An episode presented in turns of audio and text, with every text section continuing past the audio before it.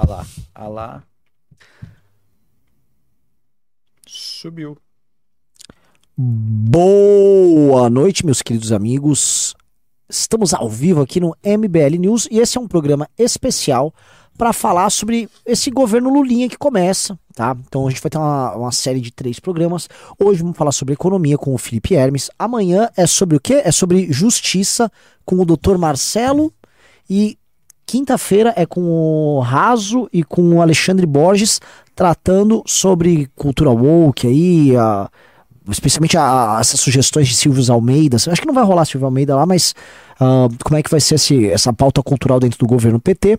Caramba! É, semaninha quente. Programação, hein? Ah, é, mas você mesmo não dá bola, você nunca quer participar das lives, né? O que, que eu tô fazendo aqui? É. Participando bom, das, das lives. Bom, é uma honra. A última vez que eu fiz uma live aqui no News com o Felipe Hermes foi em 2020 ou 21.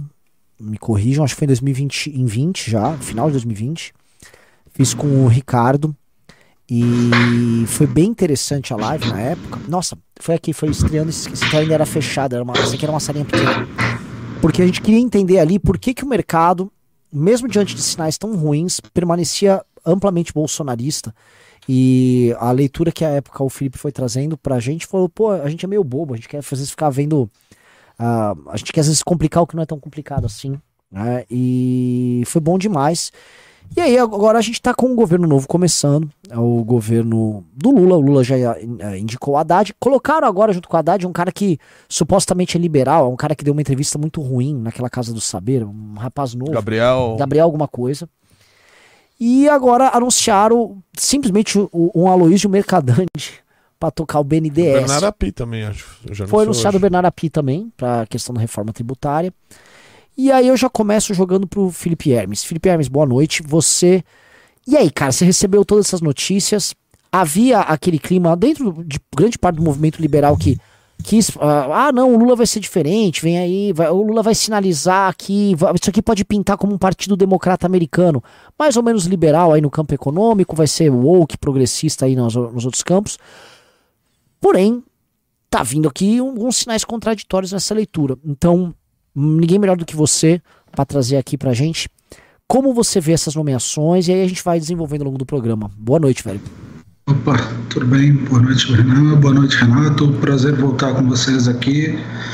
Uh, salvo engano, a última live que a gente fez foi em janeiro de 2021. Uh, ah, foi uma live interessante, principalmente pelo contexto em que a gente estava, um contexto de euforia no mercado financeiro, de forma geral, ainda se acreditava que que Brasil fosse voar e, enfim, toda aquela euforia de sempre que o mercado adora vender e que muitas pessoas que que se projetaram com o mercado nos últimos anos gostam de, de propagandear também, né? Então acho que não existe nenhuma coincidência entre um ministro palestra, uh, ministro palestrinha Guedes e esse mercado formado por influenciadores, por pessoas que gostam de aparecer e que surgiram nesse contexto pós-impeachment. É tudo uma questão uh, bastante interligada.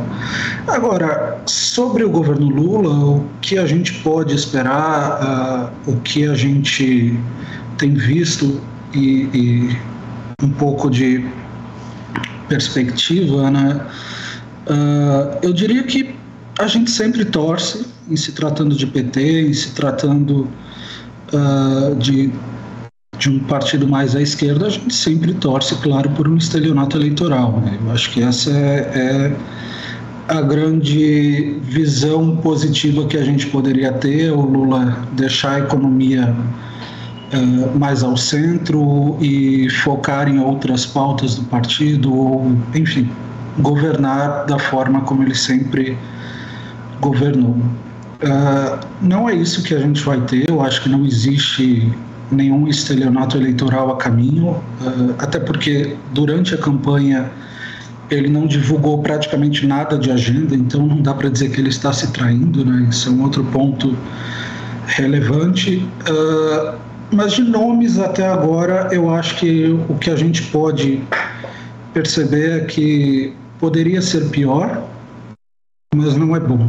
Então, de forma muito resumida, não são nomes bons, mas poderia ser muito pior. A gente sabe que o PT tem economistas uh, como Guido Mantega ou Márcio Pockmann muito piores do que o Haddad. Uh, tem alguns nomes como Barbosa, que foi secretário planejamento, depois assumiu o Ministério da Fazenda em 2015. É um dos nomes que está de volta e é um nome para a gente ficar de olho. Não é uma pessoa, uh, é uma pessoa extremamente identificada com a nova matriz econômica, então é longe de ser uma pessoa moderada e mais ao centro.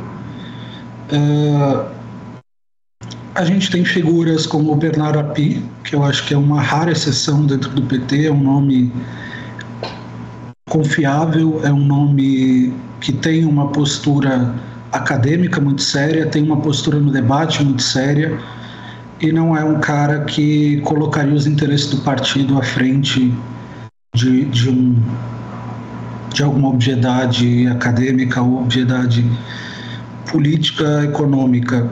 Então, são, são nomes um pouco melhores do que aquilo que a gente poderia ter se o Lula viesse numa vibe de, de 1 a 3, mas são nomes longe do ideal, considerando especialmente o quanto o centro se rendeu ao Lula durante a eleição, quanto as pessoas praticamente imploraram para ele dar um motivo para esse voto uh, no 13. Muitos economistas de centro, muitas pessoas de centro, praticamente imploraram para o Lula dar um sinal de que iria adotar uma política econômica nessa linha.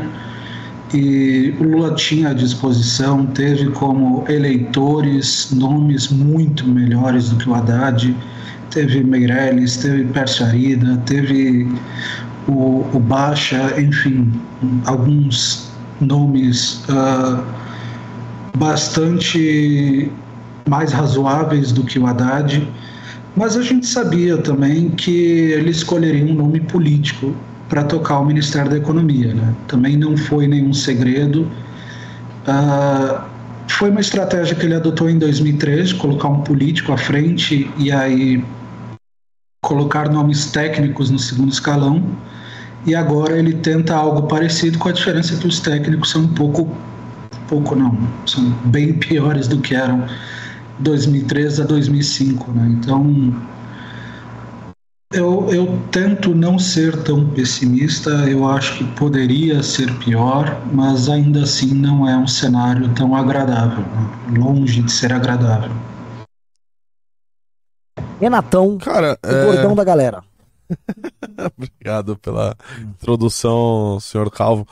Cara, é, assim, me parece, claro, é, não veio como um governo Dilma 3, mas se a gente comparar com os últimos governos do Lula, cara, o Bernardo Api era parte do governo Lula 1, tava, acho que saiu no segundo governo.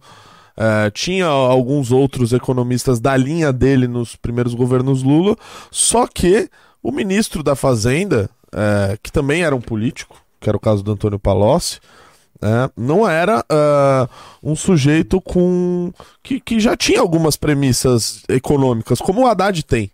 O Haddad tem um mestrado em economia, já é um sujeito que tem, é, assim, que tem uma visão de mundo econômica. O Palocci não tinha. O Palocci era realmente um político e utilizava ali, ficava ali no cargo, né, é, é, tocando aquilo de maneira mais política. O Haddad me parece um cara que já tem as suas já, já, já, imagina, já tem a sua visão de mundo econômica, né? Então, eu não, eu não vejo essa gente como, como esses Bernard Api que estão aí, ou que vão entrar na pasta dele, tendo algum tipo de liberdade para fazer alguma coisa diferente.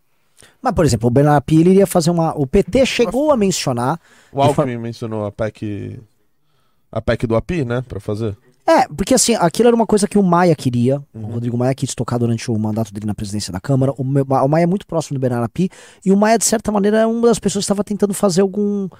A coisa encaminha por isso aí. E o PT falava em reindustrialização, agora em algum tipo de documento que eles soltaram.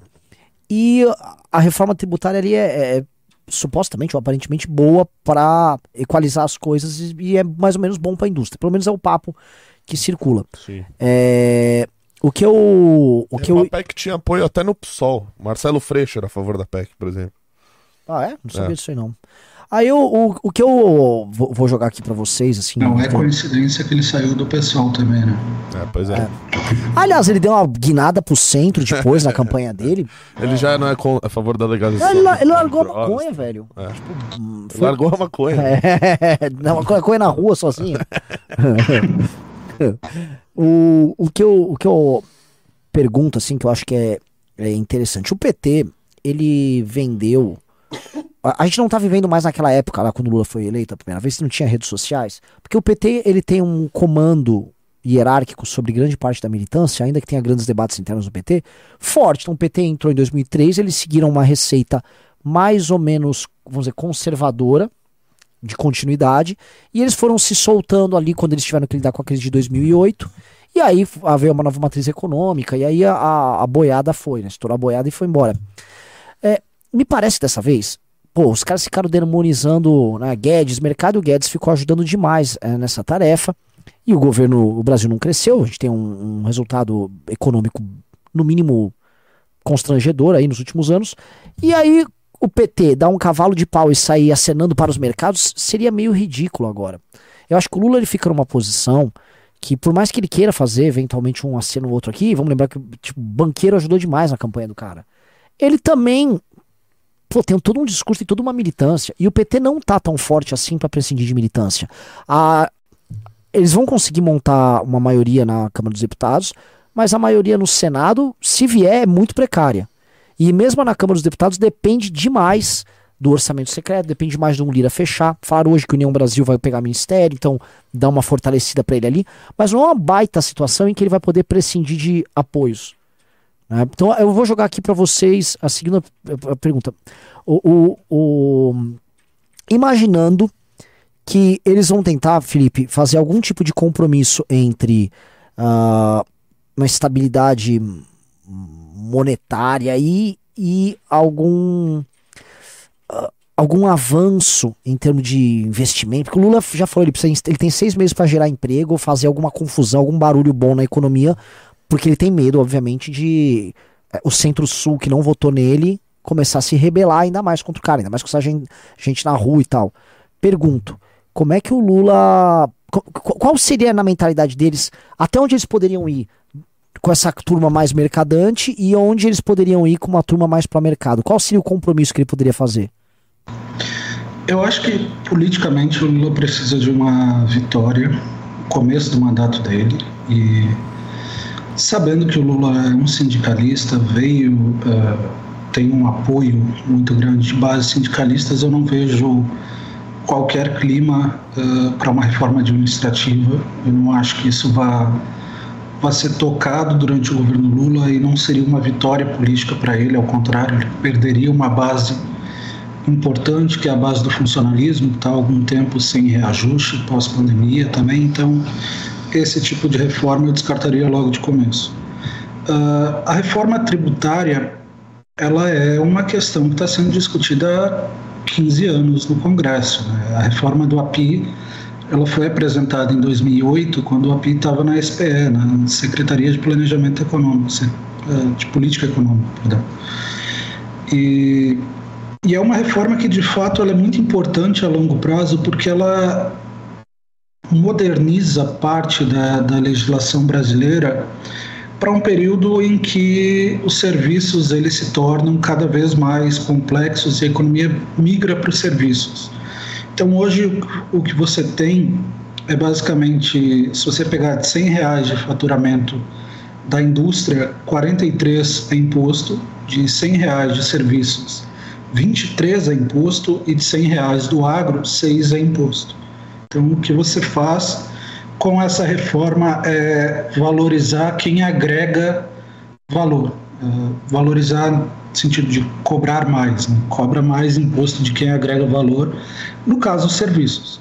Então, você desonera a indústria, é por isso que a indústria gosta desse tipo de reforma, porque uma Netflix da vida, ela paga o ISS, o Imposto municipal sobre serviços, né, que é uma, é uma taxa bastante baixa, e ela escapa do IPI, PIS, COFINS e todos os outros tributos que a indústria paga muito mais pesadamente. Então, Uh, é um grande problema aprovar essa reforma tributária, porque o setor de serviços não se vê muito interessado nesse tipo de, de reforma, e serviços são 70% da economia, boa parte dos empregos. Né? Então, uh, você vai ter um lobby muito contrário.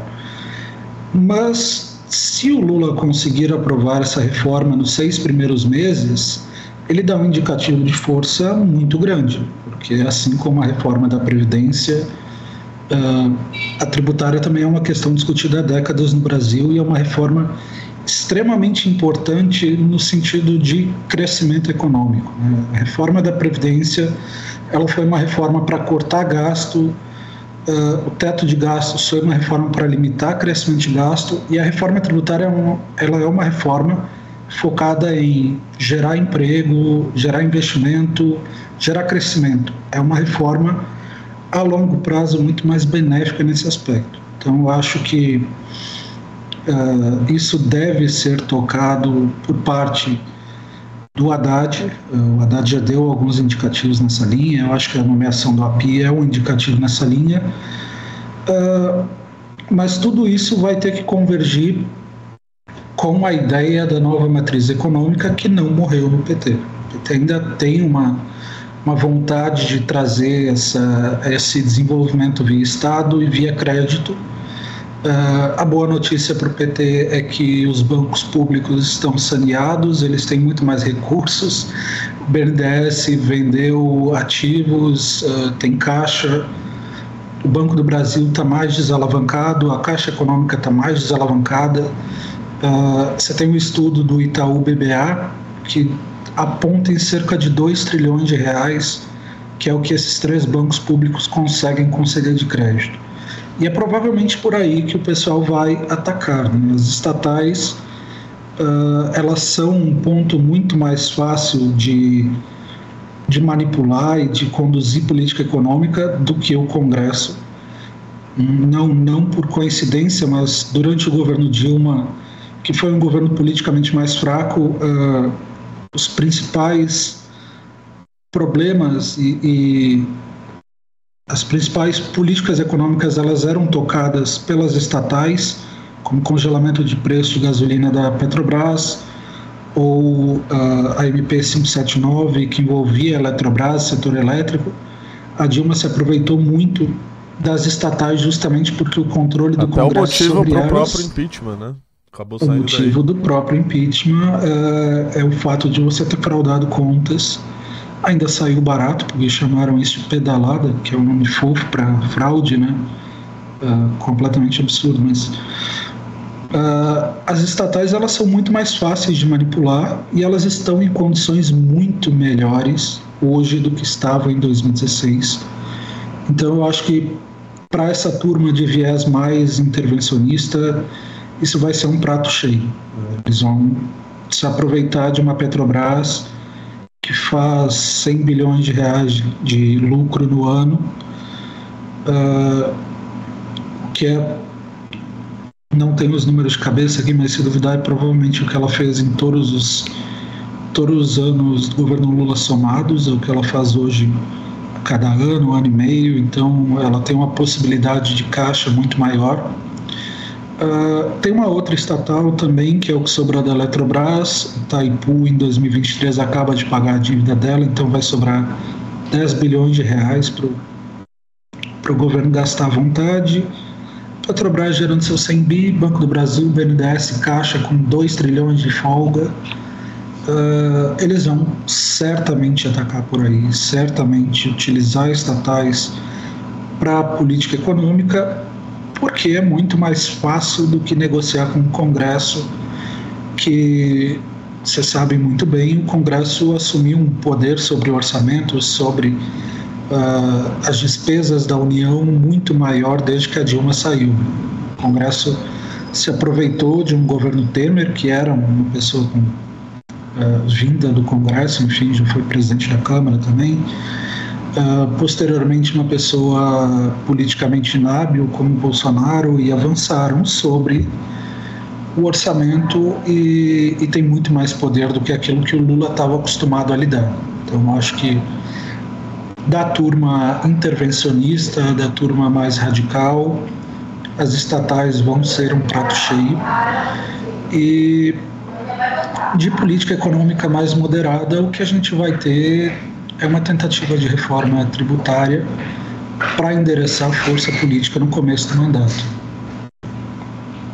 Renatão? Cara, é, isso, é, isso é interessante, né? Porque assim, agora a gente está discutindo ali a PEC do estouro, não, mas vai sair do teto, é, vai furar o teto em 100, 130 bilhões e não sei quanto, 200, né? Tá tendo toda essa discussão, aliás, parece até que o Lira agora tá dando uma segurada é, na pauta ali é, para votar na Câmara dos Deputados. Só que é, esse é um ponto que o, que o Felipe falou que é importante lembrar. As estatais muitas delas é, agora com lucro, que o, o, PT vai querer voltar a utilizar isso para fazer investimento, para fazer política social, para fazer sabe-se lá o quê. Né? Então, é, esses são valores muito maiores até do que o que Sim. a gente está discutindo que vai ser, que vai sair do teto, que vai furar o teto de gastos, né? Então, é, às vezes eu até me fazia essa pergunta aqui, eu falava, pô, vai furar o teto em 100 bi, vai furar em 200, vai furar em não sei quanto. Ah, é, parece um saco sem fundo. Né? E, e realmente tem outras formas ali do, do PT utilizar esse, esse dinheiro, até mais do que isso, para fazer o que bem entende, né? E qual, qual vai ser o resultado disso no final das contas? As estatais vão voltar a estar tá quebrada, mas vai ter um nível de investimento muito alto? Que, que isso vai gerar na, na economia no final das contas? Entendeu? Essa é uma pergunta que Cara, acho que não só no Brasil, mas em muitos lugares está sendo feito. Então, é possível. Aí eu pergunto para vocês aqui, agora de leigão. Você falou tanta grana, grana saindo pelo ladrão ali. O PT veio com uma coisa tipo um PAC, vem com algum plano de investimentos, plano de recuperação da economia, plano de investimento em infraestrutura para geração de empregos e tal. Com, com, essa grana aí que. É, que, que, como é que eles que podem tocar falou? essa grana, né? Só, do, só de ca, caixa BNDES. É, 2 trilhões. 2 trilhões? É o que você tem de folga nos bancos dá pra públicos. Tomar um suco. Uh, são 2 trilhões, dá 20% do PIB, né? Aliás, por sorte, o PIB brasileiro bateu 10 trilhões para facilitar as contas agora para a gente. Uhum. Mas se você considerar, por exemplo, que você estava falando de, de orçamento do executivo, uh, orçamento do executivo está aí em 1,8 trilhão, você bota 6% disso de despesa discricionária, vai dar uns 110 bilhões, que é o que o governo tem livre para gastar uh, de forma discricionária, que é fazer contratação, fazer obra, fazer, enfim, gasto, que não seja simplesmente pagar uma aposentadoria, um salário. Tem 110 bi sobrando, uh, orçamento secreto dá o que? 20 bi, pouco mais que isso então, só a Petrobras sozinha, ela lucra e tem de geração de caixa mais do que o governo federal tem de dinheiro sobrando. Petrobras sozinha. Depois você bota aí Banco do Brasil. Per, Permita-me uma parte. Esses esse 110 bilhões, no final das contas, vamos ser sinceros, não dá para surtir nenhum efeito de absolutamente nada. Aqui no governo de São Paulo tinha 50 bilhões pro Rodrigo Garcia. Aliás, supostamente eles torraram 50 bilhões na campanha. E, assim, é, ninguém tá vendo nenhuma diferença é. em absolutamente nada. Claro, é, o, o, preço das coisas aumentaram. Hoje, é, para o investimento, para você fazer o investimento público, tudo aumentou, tudo tá mais caro. Ok, mas mesmo assim eram 50 bilhões. Era um recorde de investimento público do, que um Estado já tinha feito. O né? Dória ficava 50 bilhões. 50 bilhões. Mas 200, 110 pro governo federal não é nada, né? Vai, é que realmente... 110 eles são de despesa discricionária. Então isso tem contratação de serviço ainda, são coisas uh, que não são despesas obrigatórias, né? Não é necessariamente para investimento. A capacidade de investimento uh, quem acompanhou o Tarcísio para além de vídeos que ele sabia fazer, sabe que a capacidade de investimento do governo federal diminuiu muito, muito, muito, desde que a Dilma, uh, enfim, causou a, a, Grande Depressão brasileira. Mas essa, essa situação das estatais é, é muito nítida, é muito. É uma geração de caixa muito grande e dinheiro muito mais fácil de ser usado Você tem teoricamente a lei das estatais, mas isso. Que até tá rolando um boato de que ela é. vai ser alterada. É, então, não, não, não dá para confiar. O Brasil tem três leis uh, fiscais, tem três regras fiscais, ele descumpre as três todo ano e o Congresso autoriza, então uh, eu não acho que, que uma lei, uma regra vá ser um impeditivo, especialmente quando você tem dinheiro para comprar o legislador, para comprar, enfim, todo mundo que está ali envolvido. Uh, Agora, especificamente se o Brasil tem condições de fazer um novo PAC, eu acho que uma das coisas interessantes do PAC é que ele gostava desses números gigantescos de trilhão. Né? Muito antes do, do Paulo Guedes, o PAC já tinha essa vibe de somar crédito que a Caixa liberava para a pessoa comprar uma TV de 40 polegadas e falar que é o programa lá de aceleração do crescimento. Uhum. Uh, não existe espaço para o governo federal fazer isso com o endividamento. Desde que o Lula ganhou a eleição, os juros para 2024 eles saíram de 11 e foram para 14%.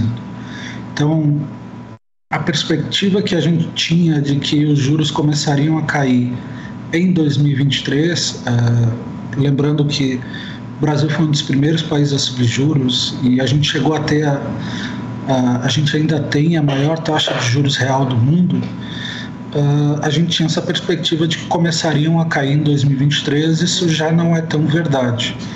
Isso começa a pressionar o governo porque a dívida PIB ainda é extremamente alta. Então você bota aí, por exemplo, a gente deve hoje 7, 8% do PIB, isso dá 7,8 trilhão a 14% de juros, você está falando de 1 trilhão em juros por ano só de juros da dívida.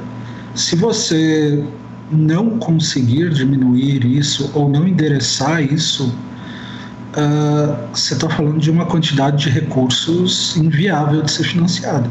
Você não vai conseguir refinanciar a dívida pública muito em breve se não houver uma, uma folga fiscal uh, para controlar a inflação e permitir uma queda de juros sem fazer a inflação disparar. E isso vai ter que ser controlado de alguma forma para impedir que os juros subam a níveis absurdos. Ou, pior cenário, a gente tem mais inflação para o governo conseguir se financiar. Uh, uma coisa, agora entrando no campo econômico, porque olha só, é, o Lula vai precisar, como ele mesmo disse, ele falou, ele tem pouco tempo para poder agir.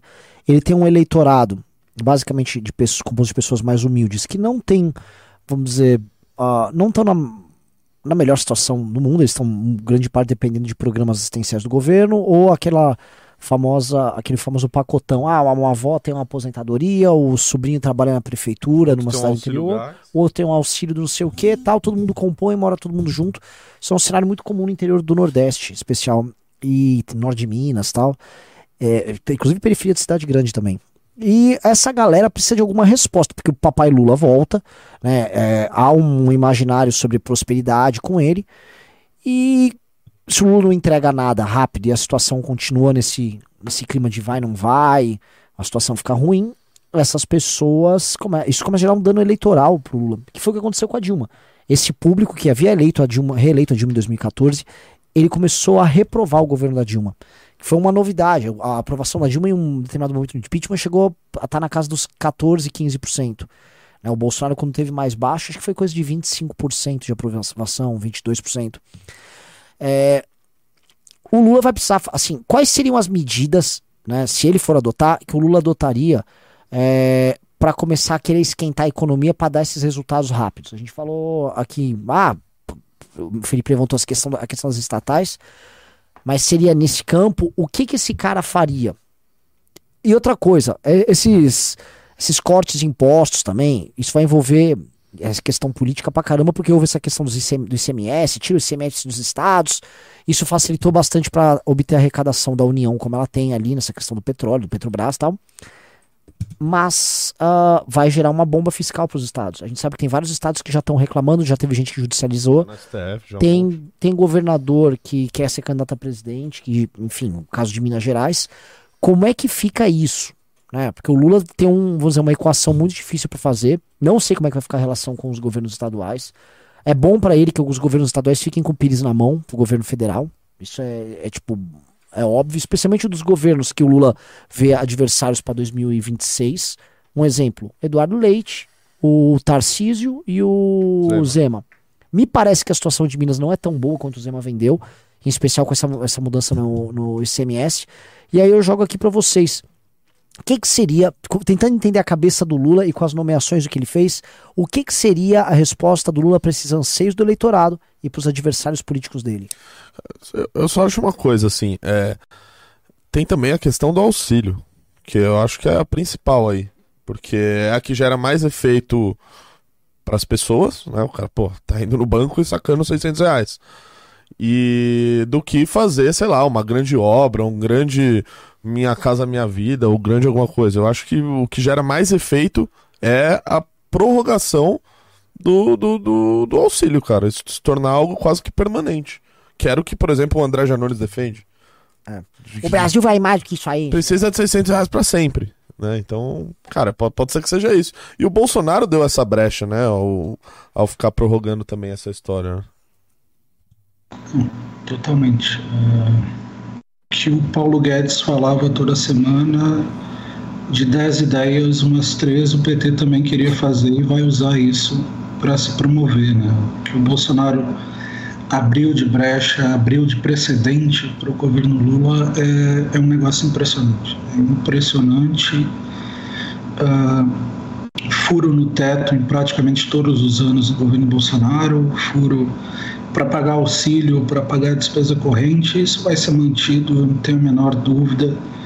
Uh, a gente estava falando há pouco de como é que o Lula iria tentar se mostrar moderado, eu acho que um outro ponto que vai rolar no Brasil do ano que vem é a gente ter uma nova regra uh, do teto que envolva algum crescimento nominal de, de despesa. Uh, Paulo Guedes ele alterou a lei do teto já a primeira vez que incluía a inflação até junho de um ano, ele botou até dezembro para ganhar, sei lá, 3% a mais de, de correção no teto. No final das contas, eu também nem sei no que ajuda, né? Que nem você falou. É, que é, no Brasil tem três regras fiscais que são descumpridas uhum. todo ano, né? A gente vai criar uma nova, vai rolar uma puta discussão sobre isso e no final ninguém vai. Tá é, é, aquela, é aquela velha tentativa de, de acalmar as coisas a longo prazo, mas a gente sabe que a longo prazo as coisas vão. A gente vai estar vai tá só discutindo novas regras, ajuste das regras, enfim. Uh, a gente já está discutindo também uma mudança da regra de ouro, que é uma regra que não é cumprida praticamente nunca, que é a, a, aquela regra que proíbe o governo de financiar gasto por meio da emissão de dívida, gasto que não seja destinado à despesa de capital, no investimento. Então, o governo não pode, em teoria, ele não pode pagar aposentadoria, pagar outras coisas com emissão de dívida, mas se o Congresso autorizar, ele se ele tiver 513 comparsas, ele consegue furar qualquer lei de responsabilidade fiscal. E é assim que a gente vem fazendo há pelo menos uma década. Né? A gente vem fazendo há um bom tempo. O Lula vai endereçar isso no segundo semestre do próximo ano, uma mudança da regra do teto. Provavelmente uh, uma limitação que vai, tirar uh, algo próximo do PIB ou algum algum outro indicativo que permita um, um crescimento da despesa a longo prazo? E vai certamente empurrar essas despesas de auxílio, vão ser prorrogadas, mantidas, mas eu acho que a questão do crédito ela é ela é primordial nesse nesse alívio de de poder de consumo da população, porque ele é uma das questões, ou foi uma das questões centrais no primeiro e no segundo governo Lula. Uh, foi o que deu uma sensação de poder de compra a boa parte das pessoas, né? A gente tinha ali a primeira, a, a primeira experiência brasileira de estabilidade com o plano real, que permitiu um crescimento do mercado financeiro, os bancos foram saneados ali em 97, 98.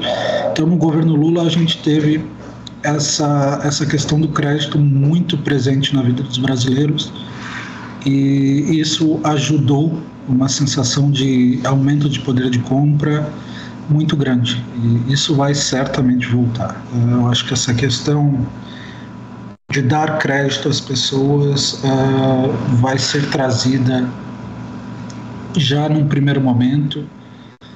Espero que, que não com essa maluquice de consignado de Auxílio Brasil, que é provavelmente é provavelmente a, a, pior ideia econômica. Mas se você continuar falando isso, você fala isso três vezes, o Jones aparece aí na sua casa e ele te dá um chute na cara.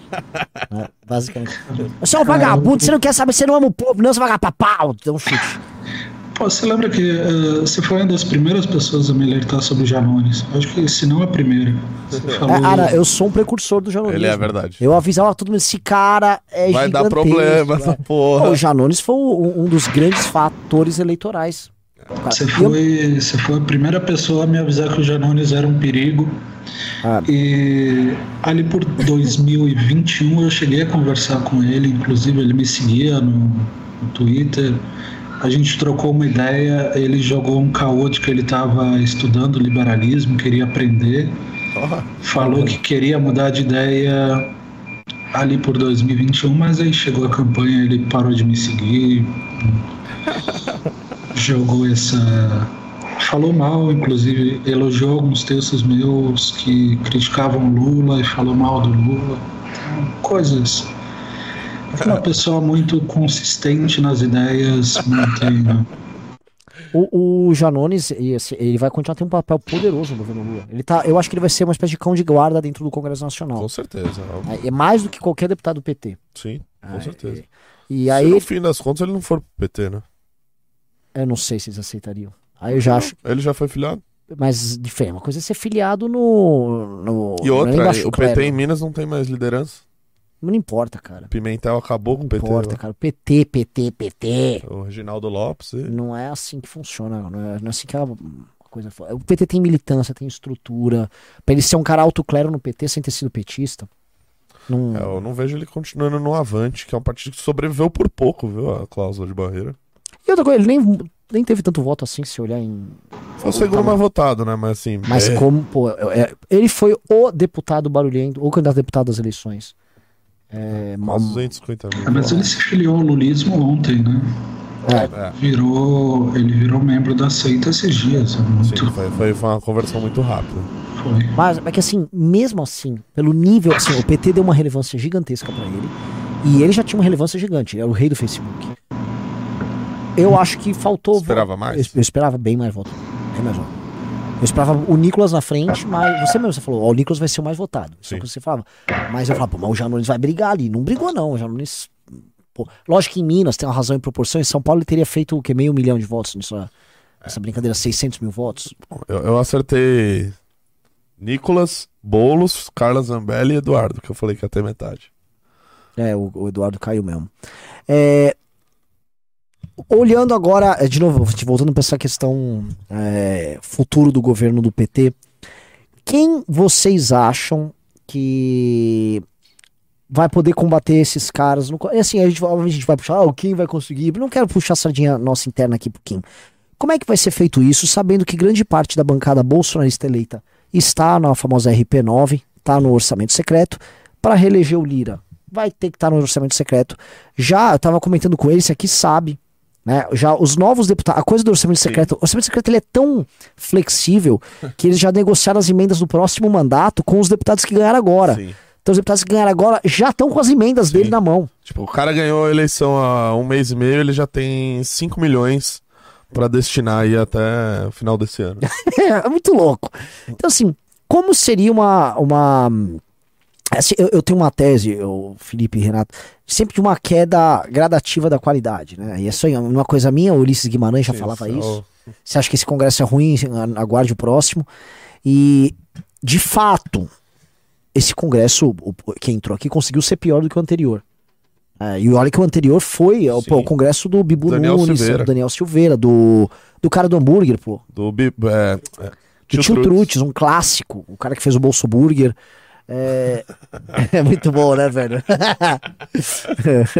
Agora, como é que esses caras vão fazer frente a um PT mesclado com o Centrão? Eu, eu, eu pergunto isso porque é, 2014, quando a gente surgiu, você tinha lá na Câmara dos Deputados um Caiado, você tinha o, o Eduardo Cunha, você tinha toda uma turma ali que sabia fazer uso de regimento para fazer enfrentamento.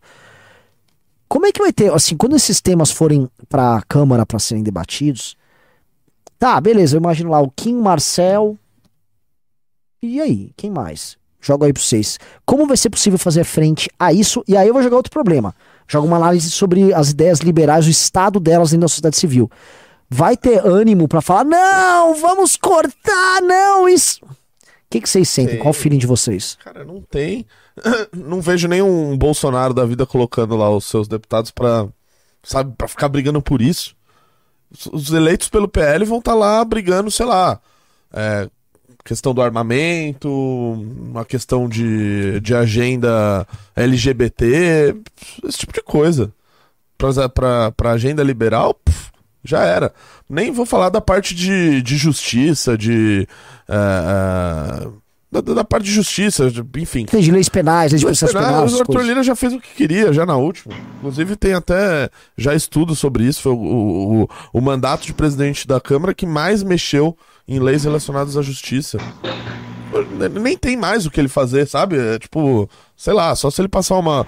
Roubar não é mais crime, sei lá, alguma coisa assim. Porque de resto, já tem todo o arcabouço legal pra, né, pra, pra isso. Então, no, no que que eles vão estar tá unidos ali? Pra aumentar o orçamento secreto? Só. Né? Deixa eu pedir um negócio antes de passar o Felipe. Galera, deem like na live. Like na live. E outra coisa, a gente abriu a live aqui que esse vai ser o tema que a gente vai falar com o Felipe depois, depois dessa pergunta, que é sobre MMT. Nós estamos fazendo um relatório que vai sair amanhã no Clube MBL sobre a é Modern Monetary ou Modern Money? É Monetary, né? Modern Monetary Theory. E aí a gente chamou uma galera para fazer um relatório sobre isso, vai ter um relatório amanhã no Clube MBL sobre isso. E eu quero saber por que vocês aqui na live não estão se inscrevendo. Eu preciso dos 10 inscritos no Clube MBL agora, tá? Mas antes disso, Felipe, joga a bucha aí pra você. Eu, particularmente, uh, nessa questão política, não tenho expectativa nenhuma. Eu acho que a única disputa da base eleita pelo PL vai ser quem faz mais virais no TikTok. É a única coisa que eu espero desse pessoal. Uh, eu acho Eles que perderam de... a Alê Silva, que era uma grande É, é verdade. Tinha, tinha danças muito habilidosas. Sim, era, era um remeleixo diferente. A Alice, é verdade, ela não. Ela, foi, ela perdeu a reeleição ou ela não disputou? Perdeu, perdeu. Coisa boa.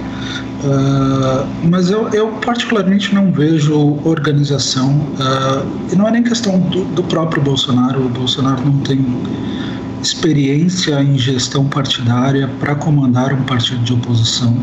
Uh, não, é, não é alguém que eu esperaria que comandasse uma oposição ao governo Lula eu acho que a oposição, se vier, virá do Arthur Lira. É a única pessoa que tem capacidade de articular e, e fazer frente a esse governo. Uh, mas de resto eu vejo meia dúzia de deputados se destacando por fazer oposição ou por tentar barrar alguma coisa. Pode ser que muitos votem contra meramente porque é o PT, mas eu não vejo capacidade de, de esse pessoal criar um movimento consciente para aprovar algo. Vejo como, como sempre foi, uh, é muito mais fácil unir essa base uh, do PL, essa base do Centrão contra alguma coisa do que propriamente a favor de algo. Não é algo. Uh, que eu esperaria desses deputados eleitos terem uma agenda proativa uh, e manter uma, uma agenda reativa. Vai ser por aí, na minha visão, pelo menos. O, o, o, o que eu tô olhando, assim, conversando com galera, a gente ainda não viu o efeito verdadeiro do orçamento secreto num governo é, que, pre, que precisa de algum tipo de oposição real. É, porque o, Bolsonaro foi passando o que ele precisava, e na verdade as coisas que passavam interessavam muito mais ao Lira e ao Centrão do que ao Bolsonaro em si. Pautas clássicas do Bolsonaro não andaram. A, a, o que, um exemplo claro que a gente vai estar tá vendo a queda agora é o Bene Barbosa meio bravo já, que é o tema das armas. Porque o, o Flávio Dino hoje já tratou de, de avisar que quem tem, tem, quem não tem, não vai ter mais.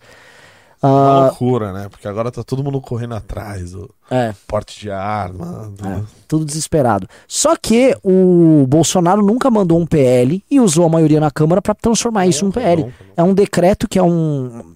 É uma fonte precária de, de lei, vamos um dizer assim. decreto que é claramente inconstitucional. Isso, e que o Lula simplesmente vai dar uma canetada e acabou o decreto. Acabou. É um negócio. E o Bolsonaro. Isso foi uma das formas do Bolsonaro mandar esses caras na, na coleira. Que ele ficava. É, se eu sair, o Lula vem e derruba, você tá aqui comigo, confia em mim e tal. Mas onde eu quero chegar nisso aí? Com a RP9, com essa emenda de relator, você não precisa fechar mais os partidos, você pode negociar, por exemplo, o Arthur Lira negocia no varejo. Ô deputado, vem aqui, pega a RP9, você recebe aqui, você vota comigo no que interessa aqui, você tem até um determinado grau de liberdade, e como a capacidade de investimento que o, que o deputado tem na base dele fica muito aumentada, o deputado tem projetos dele muito particulares que ele pode botar muita grana. Pô, tem deputado que trabalhando direitinho, ele pega dezenas e dezenas de milhões de reais para poder investir. É muita grana. Então, esse deputado é, da base que tá no RP9, Sabe, ele, tipo assim, ele nem olha muito que o partido. O que o cara do PL decidir, ah, o Valdemar vai falar com o Bolsonaro. Se o cara tiver. Eu tô cuidando aqui da minha praça aqui no interior de Minas. Eu acabei de financiar um trator superfaturado. Foda-se. Honestamente, né? Não vou. Pra que, que eu vou fazer oposição? Eu acho que vai ser muito difícil fazer oposição. Os espaços de oposição estão muito reduzidos. Eu tava olhando, por exemplo, ó, quem poderia fazer algum tipo de oposição, oposição? Tinha três quadros do novo um é muito ruim, que é o Gilson Marques, nunca fez muita coisa. A Adriana Aventura também, ela trabalha, mas não entrega. O Marcel é bom de palanque, é palanqueiro. Só que o novo não vai ter nem sequer tempo de líder. O novo ele não tem espaço uh, mais na campo porque ele não passa da causa de barreira. O Kim, que tá no União, União vai ser governo. O Dallagnol tá no Podemos. Podemos. Eu não sei como é que vai estar tá o Podemos nesse cenário. O Podemos não quer estar tá na posição, ainda mais que ele passou da cláusula. Ele nem passou da cláusula de barreira, teve que se fundir.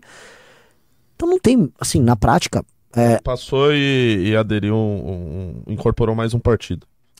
E o Podemos também estava até o pescoço na, na, no orçamento secreto. Lembrando, quem entra não e sai mais. O PSC, é um do qual ele incorporou, muito mais. Hein?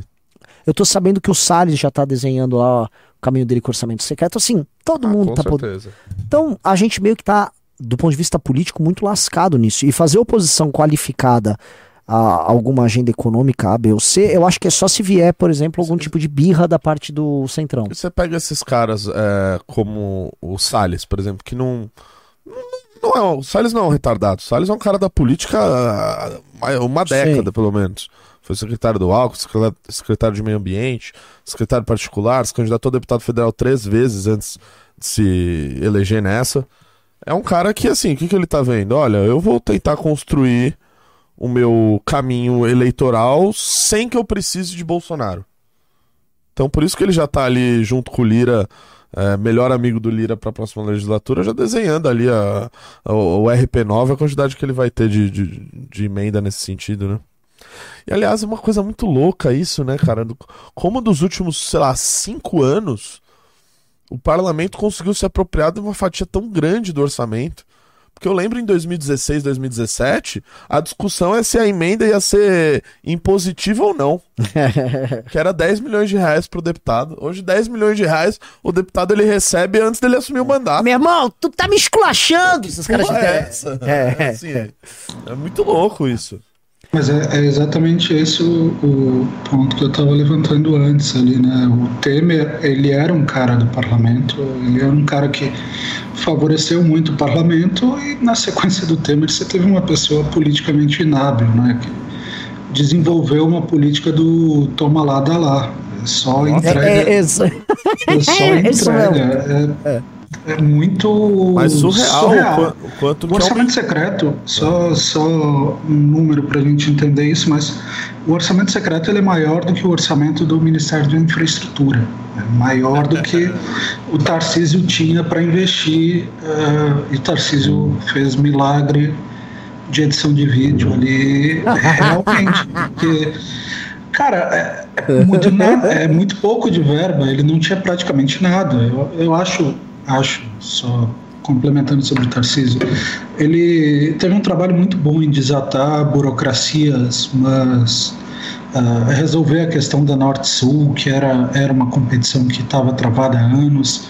Ele destravou uh, privatizações e concessões, em boa medida porque ele não tinha verba para ele próprio investir. Uh, então você teve aí um, um, problema que virou uma solução.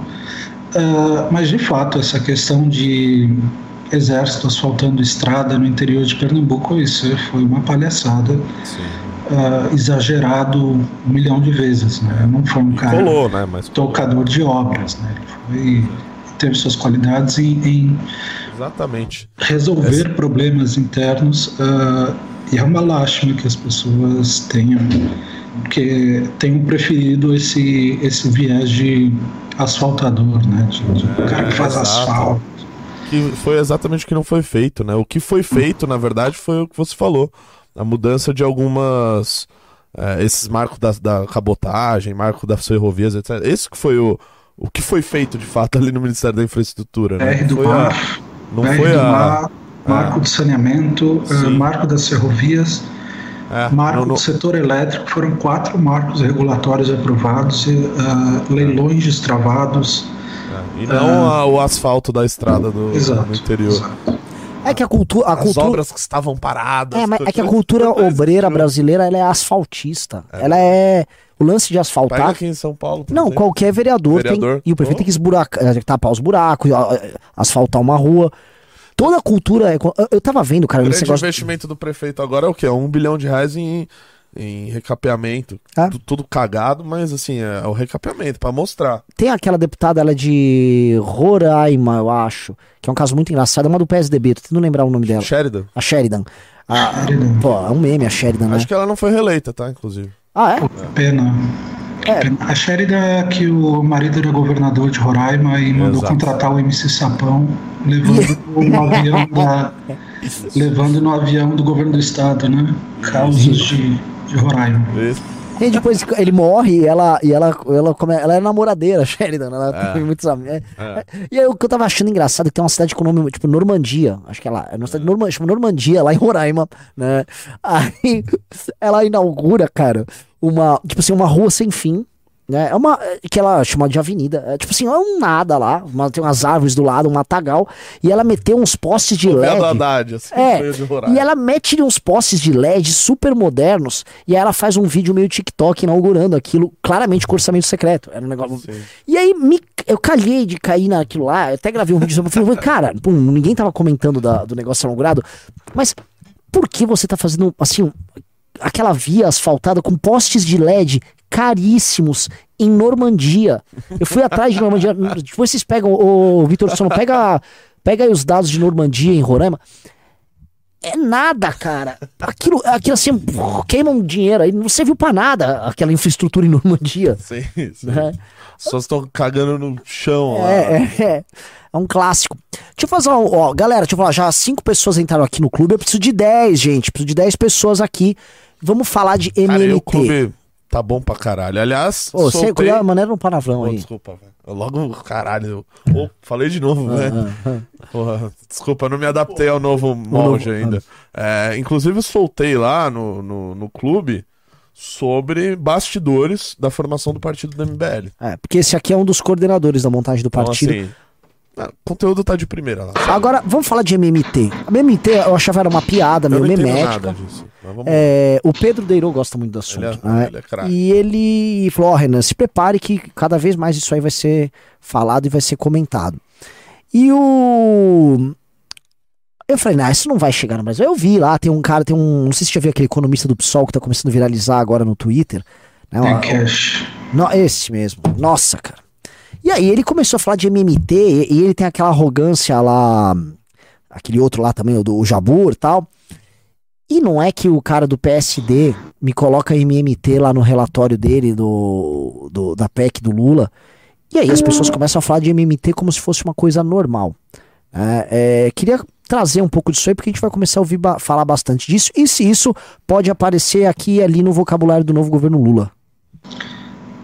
Eu acho que, sem sombra de dúvidas, uh, isso é algo que está ganhando muito espaço nos Se Estados puder Unidos. dar uma explicada um pouquinho sobre isso, porque devem ter muitas pessoas aí que não fazem a menor ideia, né, como eu. Uh, a teoria monetária moderna ela pode ser resumida sobre uh, a ideia de que a moeda ela é propriedade do governo e o governo ele se financia apenas por moeda. Os impostos são uma forma de controlar uh, o meio de circulação, uh, uh, de controlar a moeda.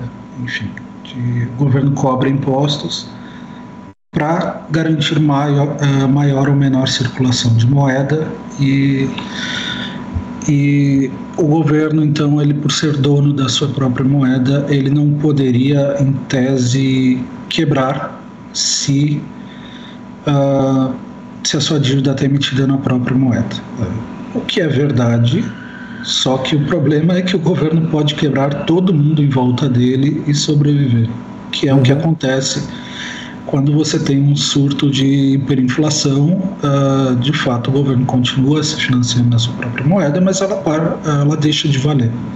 Uh, a sua moeda perde valor. Uh, essa é uma questão que tem ganhado muito espaço nos Estados Unidos por duas particularidades dos próprios Estados Unidos. Né? a primeira é o fato de que a moeda deles é o dólar, não é o real, não é o peso. Sim não é o, o, o, enfim, não é uma moeda de país subdesenvolvido. A moeda dos Estados Unidos é a moeda que, que serve de 80% das reservas globais de, de dinheiro e de transações, é a moeda na qual China e Japão, China e Arábia Saudita transacionam petróleo, é a moeda que serve de base para o comércio internacional. Uh, existe nos Estados Unidos desde 2008 uma pressão por aumento de base monetária e de aumento de circulação uh, de dinheiro por parte do Banco Central americano e isso não chegou a se refletir uh, em inflação. Então você teve um aumento muito expressivo de impressão de dinheiro propriamente por parte dos Estados Unidos e isso não gerou dentro do que a gente conhece do, do CPI, dentro do que a gente conhece como uh, formas de medir a inflação, um aumento inflacionário. Então você tem uh, uma prática que mostra que, apesar de ter criado muito dinheiro, os Estados Unidos não tiveram um aumento de inflação. E isso favorece os adeptos da, da MMT.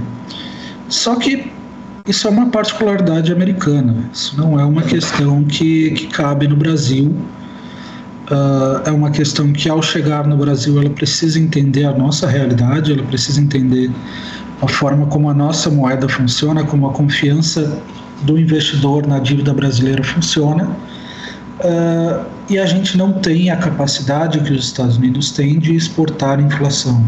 Uh, isso significa basicamente que os Estados Unidos gastam um centavo de dólar para imprimir uma nota de 100 dólares, eles vão em outro país e trocam essa nota de 100 dólares por 100 dólares em produtos. Então, uhum.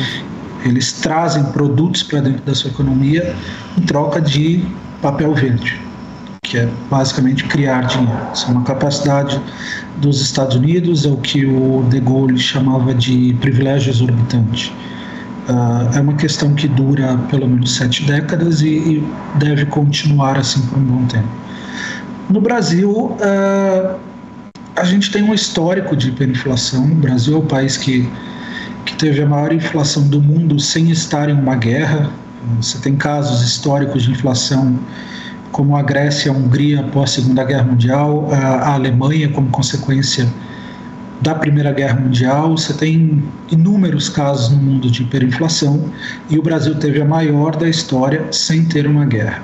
A gente teve mecanismos estúpidos criados no período da ditadura que prolongaram a nossa inflação e levaram o Brasil a uma inflação recorde. Então, a gente tem um, a gente tem um histórico de uh, desacreditar nossa moeda. Uh, tem sido corrigido a duras penas ao longo das últimas três décadas, né? então a gente cria leis e, e, reforça uma tentativa de criar responsabilidade sobre a moeda, sobre as contas públicas e, e agora por influência externa, uh, e eu acho esse ponto muito interessante, que é como os Estados Unidos mantêm uma influência sobre a esquerda brasileira que, que é muitas vezes relegada. A gente vê claramente a influência da direita brasileira pelos Estados Unidos, mas a esquerda uh, democrata, a esquerda americana, uh, ela influencia muito a esquerda brasileira e essas ideias são uma dessas formas de, de influenciar. Né? Então, acho que a gente deve ver, uh, especialmente porque a gente está num nível de endividamento muito alto, a gente está com um governo que tem cada vez menos recursos, então deve haver uma certa pressão para minimizar endividamento se a gente tivesse numa situação mais confortável, numa dívida PIB aí de, sei lá, 50%, 60%, como estava quando a Dilma saiu, a gente teria espaço para o governo se endividar em 15% do PIB, como ele fez entre 2008 e 2015 no governo Lula, para financiar a BNDES. Uh, hoje a gente não tem, e por não ter, uh, essa narrativa de MMT se torna muito conveniente. Né? A gente vai a gente não tem espaço para fazer besteira, mas a gente arranja uma narrativa que corrobora a besteira que a gente quer fazer. É muito essa essa vibe que eu tenho sentido uh, e achei um pouco assustador isso estar numa PEC de uma PEC argentina, né? uma PEC da transição. Uma, uma outra coisa é, que é interessante aqui. Galera, só avisando, entraram seis pessoas aqui no Clube MBL. Falta quatro. Vocês têm. Amanhã tem relatório sobre MMT. E amanhã vai ser filmado. Parada loida, hein? Tá vindo o rolo aqui. Hein? Amanhã? É. Vai, vai, ser, vai filmar o nosso mini documentário do mês, que é sobre os crimes eleitorais do Bolsonaro. tô com a penca Ou seja, de... um dos maiores advogados do Brasil. Não, é o, é o eleitoralista mais. Maior, maior que tem. Tá vindo gravar exclusivo pro clube. Sobre os crimes eleitorais do Bolsonaro, no caso. Caralho. Caramba. É, quer dizer. É, vai ser, vai, vai ser da hora. Caracoles. Então, agora sim, isso é só para quem tá na plataforma do Clube MBL, é um real por dia. Um real por E se inscrevam no Clube MBL, galera. Se tiver dúvida, manda um DM pra Faustino RN no Instagram. Aproveitando que eu falei aqui daquele cara maluco do PSOL, MMT, e essa leva de Elias Jaburs e comunistas falando de economia, cara? Porque assim, uma coisa que rolou que foi engraçado, quando esse Elias Jabur surgiu, tava. É o Elias Jabur e aquele outro cabeludo. Ah, o, é, o cabelo, acho que o outro cabeludo é mais meme, assim. Apesar que são todos, assim, eles são estudiosos no que, no que eles falam ali e tal. Mas o Jabur, ele surgiu dando uma catrucada lá na, na Renata Barreto. Barreto. E eu confesso que eu achei muito engraçado, porque de fato tinha aquele universo das simplificações liberais, né? Tipo, é só privatizar tudo que resolve, tira o estado da minha vida. E, e tipo, né, o governo Bolsonaro e todos esses caras palestrinha lá, Paulo Guedes, vinham com essas simplificações. As simplificações não mudaram a vida das pessoas. É, rola uma dissonância entre o discurso e a realidade. Nem o governo Bolsonaro nem entregou isso aí como uhum. discurso. O discurso só ficou como discurso, como meme mesmo. E aí é, surge um cara desse comunista, abertamente comunista, atacando esses uh, reducionismos liberais e atacando as fragilidades dessa galera. E agora essa, esse, essa turma que eu imagino, eu não sei qual é a visão deles sobre MMT do, do Elias Jabor, entendeu? Não, mas agora esses caras estão no game, né? Tem muita gente, eles estão fazendo a cabeça de muita gente. O Elias Jabor postou uma foto que no domingo ou no último jogo do Brasil, é, no jogo do que o Brasil foi eliminado, ele tava vendo o jogo junto com a Dilma. na, lá na casa do Florestan Fernandes Júnior. E aí, cara, como é que você tá vendo isso? Porque assim, Felipe, você viu a ascensão do, do liberalismo no Brasil, o liberalismo econômico no Brasil nos últimos anos, você viu também os defeitos aflorando, e agora a gente tá vendo a ascensão de, tipo, assim, comunistas, cara. Eu acho. Uh, tem um ponto interessante, eu não lembro se foi o Elias ou foi outra pessoa que estava comentando que os protestos na China uh, eram protestos inflamados pela CIA. Né? ah, é ele, ele falou. Ele falou. É, porque, Peraí que eu tô, tô recebendo eco aqui. Uh, você está tendo protesto na China em função da política de Covid-0. Né? O governo está impondo lockdown em Xangai, colocando dezenas de milhões de pessoas. E o cara ele, ele começa a dizer que a CIA está financiando agentes na China para desestabilizar o país.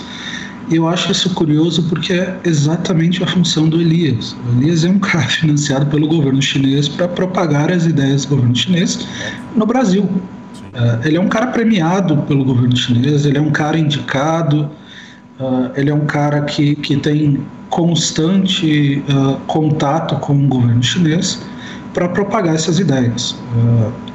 eu torço muito para que isso seja uma coisa de internet, para que isso seja uma coisa de, enfim, DCE ganhando vida, mas ainda assim limitado àquela rede social como o Twitter, que, que felizmente tem menos usuários no Brasil que o Pinterest, que é uma, uma rede social para curtir foto de, de reforma de quarto. Uh, e eu acho que o Elias e esses outros caras eles tendem a ganhar bastante espaço, especialmente porque há, há uma busca por radicalização dos jovens uh, desde Sim. sempre, mas que com as redes sociais ela se aflora ainda mais. Né? A gente vê uma busca por radicalização uh, que ocorre por parte uh, de alguns políticos também, uh, políticos de direita, de esquerda, pouco importa, mas esse cara ele faz parte desse jogo. Né? Eu acho que,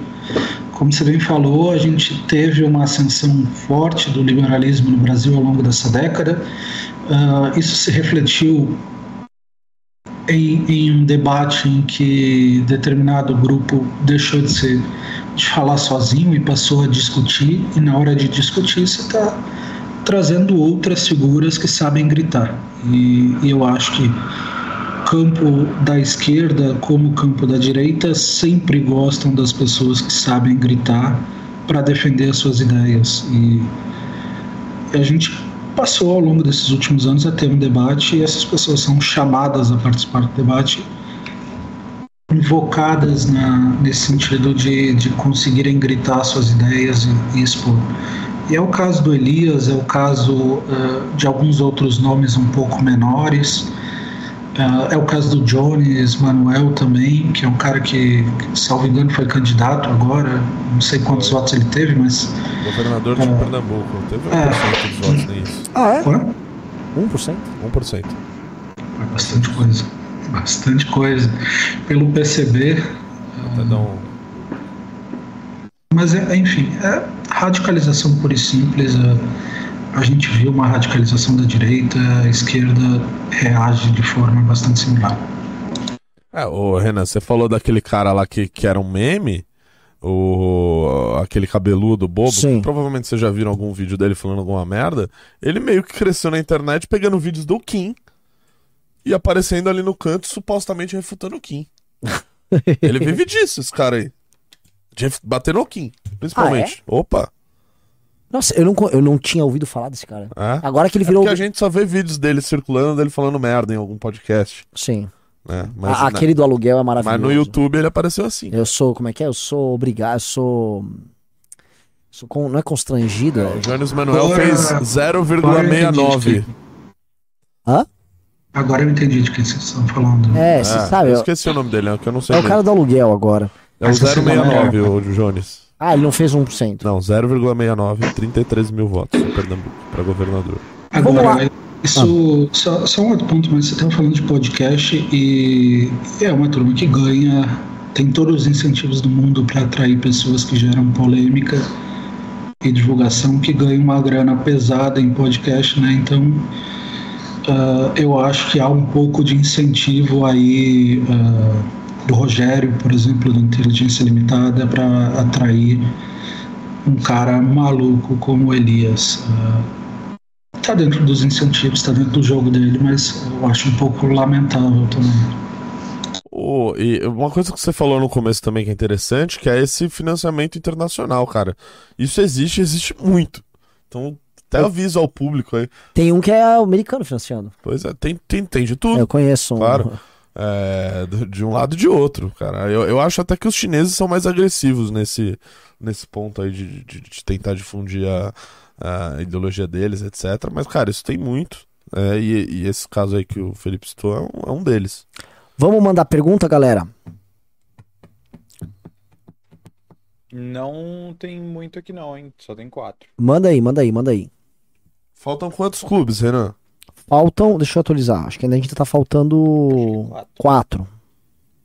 Deixa eu ver aqui os pimbas. Uh, Guilherme mandou 5 reais. Tá muito grande essa crise para estar à vista. Alguém, pelo amor de Deus, me diz como faz para parcelar essa jossa. Parcelar o quê? A crise.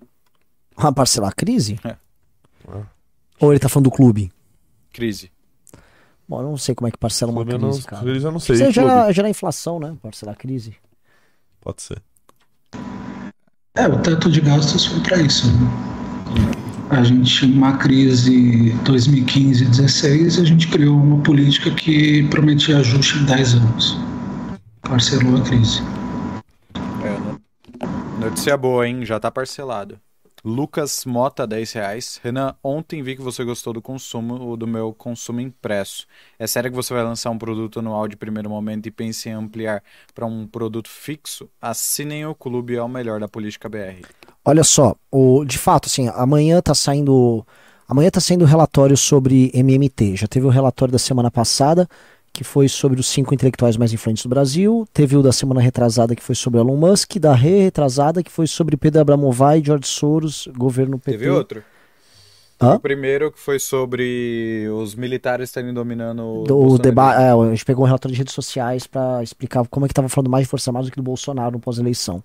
Isso aí são quase 60 páginas né, de material. Isso se a gente condensar, fazer uma revista tipo 451, Piauí, um formato legal, imprimir um negócio bonito. A ideia é em janeiro a gente fazer uma publicação de umas 100 unidades para vocês comprarem aqui nas lives e depois a gente criar uma assinatura que a pessoa vai pagar mais e vai receber com outros artigos e com material, fazer um negócio bem legal, bem então Outra ideia.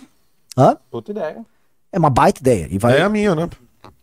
É, Deus, cara. Eu, cara, eu sou careca, cara eu não, ganho, puto, eu não ganho dinheiro com essas coisas. Eu só me ferro, eu que tomo os processos, é, fico com fama. As ideias são suas, Renan. Ah, obrigado. Assim como ir pra Ucrânia também. É verdade. Uma baita ideia, velho. às vezes, às vezes, às vezes dá uma errada, velho. Um gênio, é. Ô, mas, mano, tava uma boa viagem, cara. Até. até tá tendo uma guerra lá. Não, cara, mas puto, pô. É porque ele não tava na Ucrânia, porra. Ele tava no país do tava lado. na Eslováquia. Como é o nome lá? O Eslováquia. Como o Sherlock, Sherlock Pub. Sherlock Pub. Sherlock Pub. O Fi Guarnieri mandou 5,67. Renan, você acha que alguém da família Bolsonaro será preso no primeiro ou segundo ano do governo Lula? Isso Eu tem não- cara de aposta, hein? Eu não acho. Acho que não. Acho que não. E o Guilherme Nobre, último pimba até agora. Não, tem mais. Cinco reais, a mulher gritando no fundo deve ter visto a onça bebendo água. Ah, ela viu onça bebendo água, ela viu a, a cobra fumando. É. Porque oh, é impressionante. Tava Hoje os caras que já estão falando já tá que com câncer, hein? o Bolsonaro, va- assim, o Bolsonaro Sim. vai pra cima. É que não sei se você viu, né? Ele apareceu três vezes, né? Uma com uma camisa branca, outra com uma verde e depois com uma azul. Que são as cores da, arinha, da Marinha Aeronáutica e do Exército. Ah. Cada dia com uma. hum. Eita. Entendeu? Ele é estrategista, né, velho? Eu fico Tá pensando, eu fico pensando se o Bolsonaro usasse 10% da inteligência que as pessoas acreditam que ele tem pra fazer algo útil, ele tinha sido eleito, cara. Ele tava eleito. Ele tava, porra, mas ele tava eleito com 60%. Se ele tivesse sido estrategista, É que ele fez um outro tipo de estratégia, que é o xadrez 4D. e é, poucas pessoas conseguem entender. Mas assim, o, o Kim tem uma história muito boa. Quando tava tendo a reforma da Previdência, isso, isso assim, começo do mandato dele. E a, a gente já, assim, a relação nossa com ele não era tão ruim assim, mas já tava meio desgastada. Aí houve um evento do Bolsonaro com deputados, acho que foi lá no Palácio do Planalto mesmo, e o Kim tava lá. Aí tava assim no auge da disputa lá da reforma da Previdência, e o Bolsonaro chama o Kim de canto. Ô, japonês, chega aí, pô, chega aí, japonês. Preciso de uma ajuda tua lá na reforma, pô. Precisa tirar um pouco aí do peso. O Kim tá imaginando, tipo, pô, ajuda lá, vamos, discursa, vamos pressionar pra passar ele. Ajuda aí, tá, os policiais estão precisando aí, pô, te ajuda a tirar eles dessa maluquice aí. Ele foi pedir pra tirar policial e militar da reforma. Tá precisando alguém falar sobre isso, pô. Só no meu colo aí não dá. Tipo, o cara propõe uma reforma, ele chama um deputado pra ir falar com ele, pro deputado atrapalhar o andamento da reforma dele. O cara A é um. primeira, a primeira emenda que a reforma da Previdência sofreu foi do Flávio Bolsonaro para tirar os militares. Né? Foi a Exatamente. primeira, primeira, primeira tentativa de alterar a reforma. né? É, assim, é uma coisa insana. E aí é capaz dos caras, assim, como isso é uma coisa muito complexa, pô, o cara tá jogando contra, com certeza essas pessoas. Ele é estrategista. O homem, o homem sabe o que faz. Ele Ele, tá- ele, tá- ele conhece que essas raposas faz, tá 28 anos lá no Congresso. Ele finge que vai, entendeu? Ele deixa o inimigo agir. Isso. É, e na verdade o cara tá só, ah, te salva eu, polícia, pô! é fogo, cara. O... Manda aí, manda aí, Couto. Pedro Gomes, 10 reais. Felipe, tu escreveu um artigo falando da quarta derrota do Haddad. Tu acha que ele dura até o fim do mandato? Ou que irá se resignar e a derrota será interna no governo e ele continua? Eu acho que o Haddad ele é um nome que tem muito crédito junto ao Lula eh, e ele é uma forma do Lula estar comandando a economia. Né? Ele é uma pessoa sem personalidade em determinado aspecto. Eh, eu não sei se ele dura os quatro anos, talvez sim. Eu não, não vejo muito o Lula trocando ministros. Não é influenciável como era Dilma. Lula é, é uma pessoa muito mais hábil de discussão política. Eu acho que o Haddad continua nos quatro anos. Ah, ele vai passar algumas coisas que são óbvias e são interessantes para o mercado ou para alguma política mais moderada. Vai derrotar algumas ideias ah, petistas como taxação de grandes fortunas. eh, Eu aposto que isso não vai entrar. A gente vai ter taxação de dividendos, fim de juros sobre capital próprio, algumas coisas que, que novamente, Paulo Guedes já defendeu também. Ah, eu acho que isso é muito.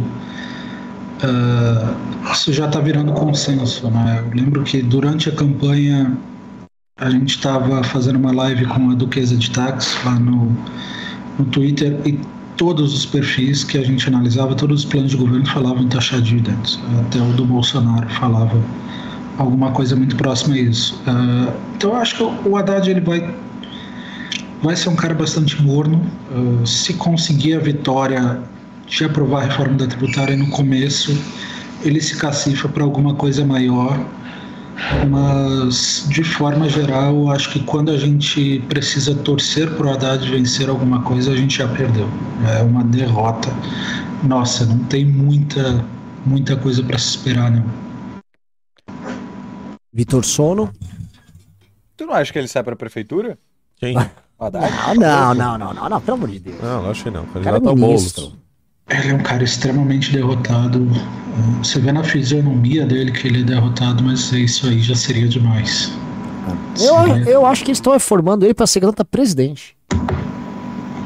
É, não tem outro O quadro. Lula não vai continuar? Não, não, Lula não, 4? O Lula tá cansado. cara. Lula 4. A, a, a, daquele te- ele, tá, ele tá com colchão, tá malhando. É. Eu acho que, mano, ele, assim, vai ser um governo. E Janja presidente. Não duvido, não, viu? Não. Não duvido, não. Assim como não duvido do investimento que o Pérez vai fazer na Michelle. Michelle saiu muito grande das eleições. Muito grande. Ela é a Esther. Pro, não é, espo- é a esposa do rei Davi, não é? Eu, eu- eu não entendo nada de Bíblia, gente. Sou, sou péssimo nisso. Evita, né? Evita Peron Evita É. Peron. carregou o legado peronista na medida em que o Lula se coloca como uh, uma figura dessa linhagem. E olha só, ela era uma, uma assessora parlamentar do PP, Sim, na Câmara dos Deputados. sim. Vivia cercada do que havia de mais bizarro lá. Uhum. Uma moça pura, que, enfim, foi, foi não, um deputado olhou pra ela e falou: pô, essa mulher aqui é inteligente, ela vai trabalhar pra mim na liderança do PP. Ela tava vendendo vinho, acho que é vinhos Aurora num, Uhum. num supermercado. Ela virou assessora parlamentar sobre liderança. Ela começou a falar sobre pauta no colégio de líderes Sim, do sim. PP. Ela manja de Libras. Foi, e um deputado. E aí hoje ela, ela tem toda a condição, ela, ela conhece aquele congresso virtualmente mais do que o próprio Bolsonaro. Com certeza, já se relacionou com muitos é, deputados. Do... E, cara, Trato partido parlamentar. Partido grande como PP. Não... É, continuando assim, ah, acabou as perguntas? Tem mais uma, hein? Manda, manda. André Maia, 5 reais. A expansão dos comunistas. acon- Pera, a expansão dos comunistas acontece pois toda vez que um liberal fala de pobre é para chamar de vagabundo ou defender a meritocracia. MMT pode ir bem? Eu, eu discordo um pouco dessa visão de que liberais chamam pobre de vagabundo. Eu acho que isso é senso comum, bobo. O liberal. Liberal já é um termo bastante complicado no Brasil, mas ah, é reducionista em aspecto de empreendedorismo de, de ficar fazendo cherry picking ali para escolher um ou outro exemplo para falar, mas de vagabundo, de, de ficar falando que pobre encostar, isso para mim é, é espantalho puro e simples, ah, vinda de uma esquerda que, que não faz o menor esforço ou interesse para escutar o outro lado. Não vejo muito isso não. E MMT é uma, é uma desculpa, uma narrativa conveniente para o momento que a gente está. Então, acho que tem bastante espaço para a gente falar disso, ah, porque é um país extremamente endividado. Só tem um, detalhe importante: ah, o Brasil ele é um país extremamente endividado quando você considera países emergentes. Se você considerar países ricos, a dívida brasileira em relação ao PIB é uma dívida baixa. Então você vai ter essa discussão sendo levantada que ah, os Estados Unidos devem 115% do PIB, o Japão deve 200 e o Brasil só 78. Né? É, vai- você vai ter subterfúgio desse tipo favorecendo a narrativa porque o espaço de endividamento por parte do governo é muito baixo e podem tentar expandir isso de alguma forma. Maravilhoso. Tem mais quantas perguntas? Tem mais duas aqui, né? Manda aí. manda. Rodrigo Maciel, 5 reais. Comentem sobre a proposta de voucher barra desconto para a internet para famílias de baixa renda. Acho a coisa mais bizarra já pensada. Não tem nada positivo. Eu não conheço. Só pra... Nem vi essa proposta. É do Janones? o Janones tá ali assim, vai pagando tudo pra galera. Vamos ver o que Também não, também não conheço a proposta, mas ah, na época da privatização você criou dois fundos, né? O, o FUSH e o FISTEL. Os dois são cobrados da conta de telefone de todo mundo. Em teoria, esses fundos deveriam servir para levar a internet banda larga, a internet móvel a pessoas de baixa renda, mas eles foram apropriados pelo governo e não servem para mais nada. Então, em teoria, foi criado, não foi usado, virou Virou salário caixa. de funcionário, virou salário de funcionalismo ou despesa da previdência. E por último aqui. Não é do Janones, hein? É do Luiz Miranda. Ah, do Luiz. Ah! Pô, o Luiz Miranda Janones deu errado. E você viu que ele foi candidato por São Paulo. né? Perdeu, né? Teve 9 mil votos. Caramba, cara. Ó, a Alberta Columbre, 10 reais só para parabenizar lives. Vocês ficam neurados à toa. Continuem firmes. Muito bom. Nossa, apareceu vários aqui, hein? Ah, Igor Andrade, 20 reais. Lula está montando o Ministério Quadrilha. É um ministro mais sujo que o outro. Galera, me sigam no canal Igor Andrade barra opinião. E o último, Radieri, 10 reais. Há uma possibilidade do governo Lula taxar o Pix. Quais possíveis novos impostos tem chance do Lula implementar? Ah, imposto sobre dividendos, fim de juros sobre capital próprio. Não vejo nenhuma possibilidade de o governo taxar o PIX. Eu vejo o Banco Central expandindo o real digital e criando uma falsa sensação de inovação e tecnologia. Acho que o real digital é, é uma ideia terrível, uma ideia para ser, para a gente ficar de olho nos próximos anos. Provavelmente começa a entrar uma ideia piloto em 2023, mas basicamente o que o Real Digital vai fazer é que ele vai mais uma vez criminalizar o uso de cédulas para que o governo tenha controle total sobre onde está o dinheiro, Lógico.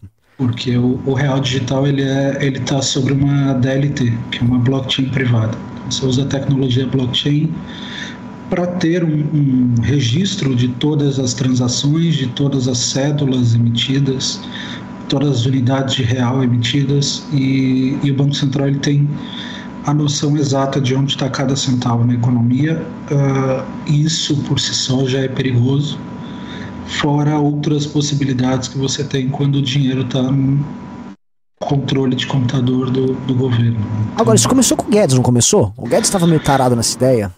Essa, essa ideia da, da Central Bank Digital Currency é uma ideia que está sendo expandida em praticamente todos os países do mundo. Em alguns mais alguns mais eufóricos, como é o caso da China. A China já implementou Lógico. o Yuan digital. Uh, até um ponto interessante que as Olimpíadas de Inverno foram na China e o Yuan digital já tinha sido lançado. Uh, o governo americano proibiu o uso e por parte de atletas com medo de que o fato de o dinheiro estar em uma wallet no celular das pessoas significasse que de alguma forma o governo conseguiria ter controle dos dados sobre esses celulares.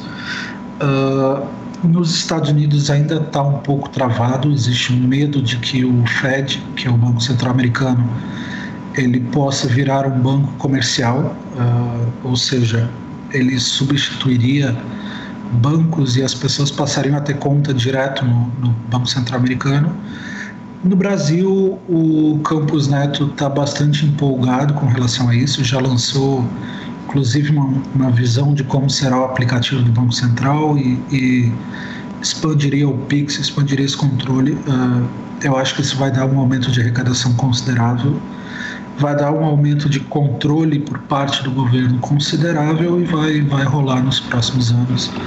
Vai ser bastante difícil de, de escapar não vejo uh, hoje no Congresso nenhum deputado com condição de, de discutir ou levantar uh, levantar uma discussão sobre esse tema que, que coloque qualquer freio no Banco Central, que coloque qualquer uh, preocupação razoável sobre esse tema.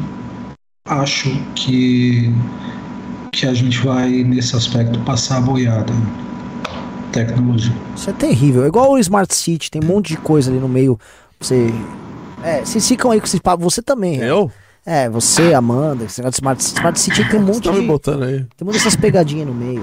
Reconhecimento facial. Eu digo, eu digo nenhum Não. deputado, porque o nosso deputado Kim, que é o cara que mais entende de cripto no, no Congresso, é um shitcoiner, né? Um cara que não gosta de Bitcoin, só gosta é, de shitcoin, de, de comprador de coin da vida. E, então, infelizmente, eu, eu não vejo muita possibilidade de, de oposição a isso no Congresso.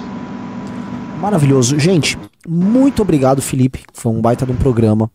Uh, sigam, fala aí tuas redes, faça o seu merchan aí de redes. Alô? Acho que caiu ali o Felipe. Opa, ah, era o meu? Desculpa. É. Não, podem, podem acompanhar no Twitter. Uh, eu detesto essa rede, mas eu tô sempre lá. Felipe com dois P's, underline Hermes. Instagram não sigam. Instagram é só pra ver coisas legais, sem toxicidade. Acho que é isso. Pode seguir lá no Twitter, eu tô sempre dando jeito de, de palpitar lá. Ah, e acompanhe o aproveitando o Merchan, podem acompanhar o Block Trends também, que é um site do qual eu tenho uh, colaborado e a gente fala muito de cripto, tecnologia e finanças, então muitos temas interessantes por lá. Sam Bankman-Fried vai ficar preso para sempre? Eu espero que sim, mas eu acho que não. Ele sabe muita coisa de muita gente. É, eu, eu tô nessa tese aí. Tô, tô nessa tese. Oh, só antes de terminar, me compararam com ele outro dia. Falaram, ah, ele tem o mesmo visual mulambento. Uhum. Eu, mano, eu tô muito mal. Aí isso pegou, você começou a. Pentear o cabelo. Pente é, aqui, parou. Das lives então, é, é, eu tô penteando o cabelo, cara. Falei, Renan, vou, é, tipo, nossa, cara. É, bem que hoje você tá bem ele, assim. É, não, eu tô totalmente Sam Bankman-Fried hoje. Só faltava ser pedófilo, né? Nossa, é. o... Eu quero dar um recado também, que muita gente perguntou nessa live. Ah, e o Nando Moura e o Arthur Duval? Tem vídeo lá no meu canal. Ah, que bom. Pensei que você ia arrumar mais briga aqui. Eu quero lá, que... né? pare, pare de assim, deixa o, Nando, deixa o Nando quieto, velho. Por favor. Eu tô super deixando ele quieto. E galera, entrem Deixando no Clube ele MBL. Esse é o primeiro programa que vocês não bateram a meta aqui de entrada no Clube MBL. Então, vocês que se danem. Férias, todo mundo. Só ano que vem agora. É, né? Eu vou, vou cortar as entradas. Parabéns aí pra vocês. Galera, valeu pra todo mundo. Fomos. Vídeo no meu canal, hein? Assistam lá. Falou. Thank you.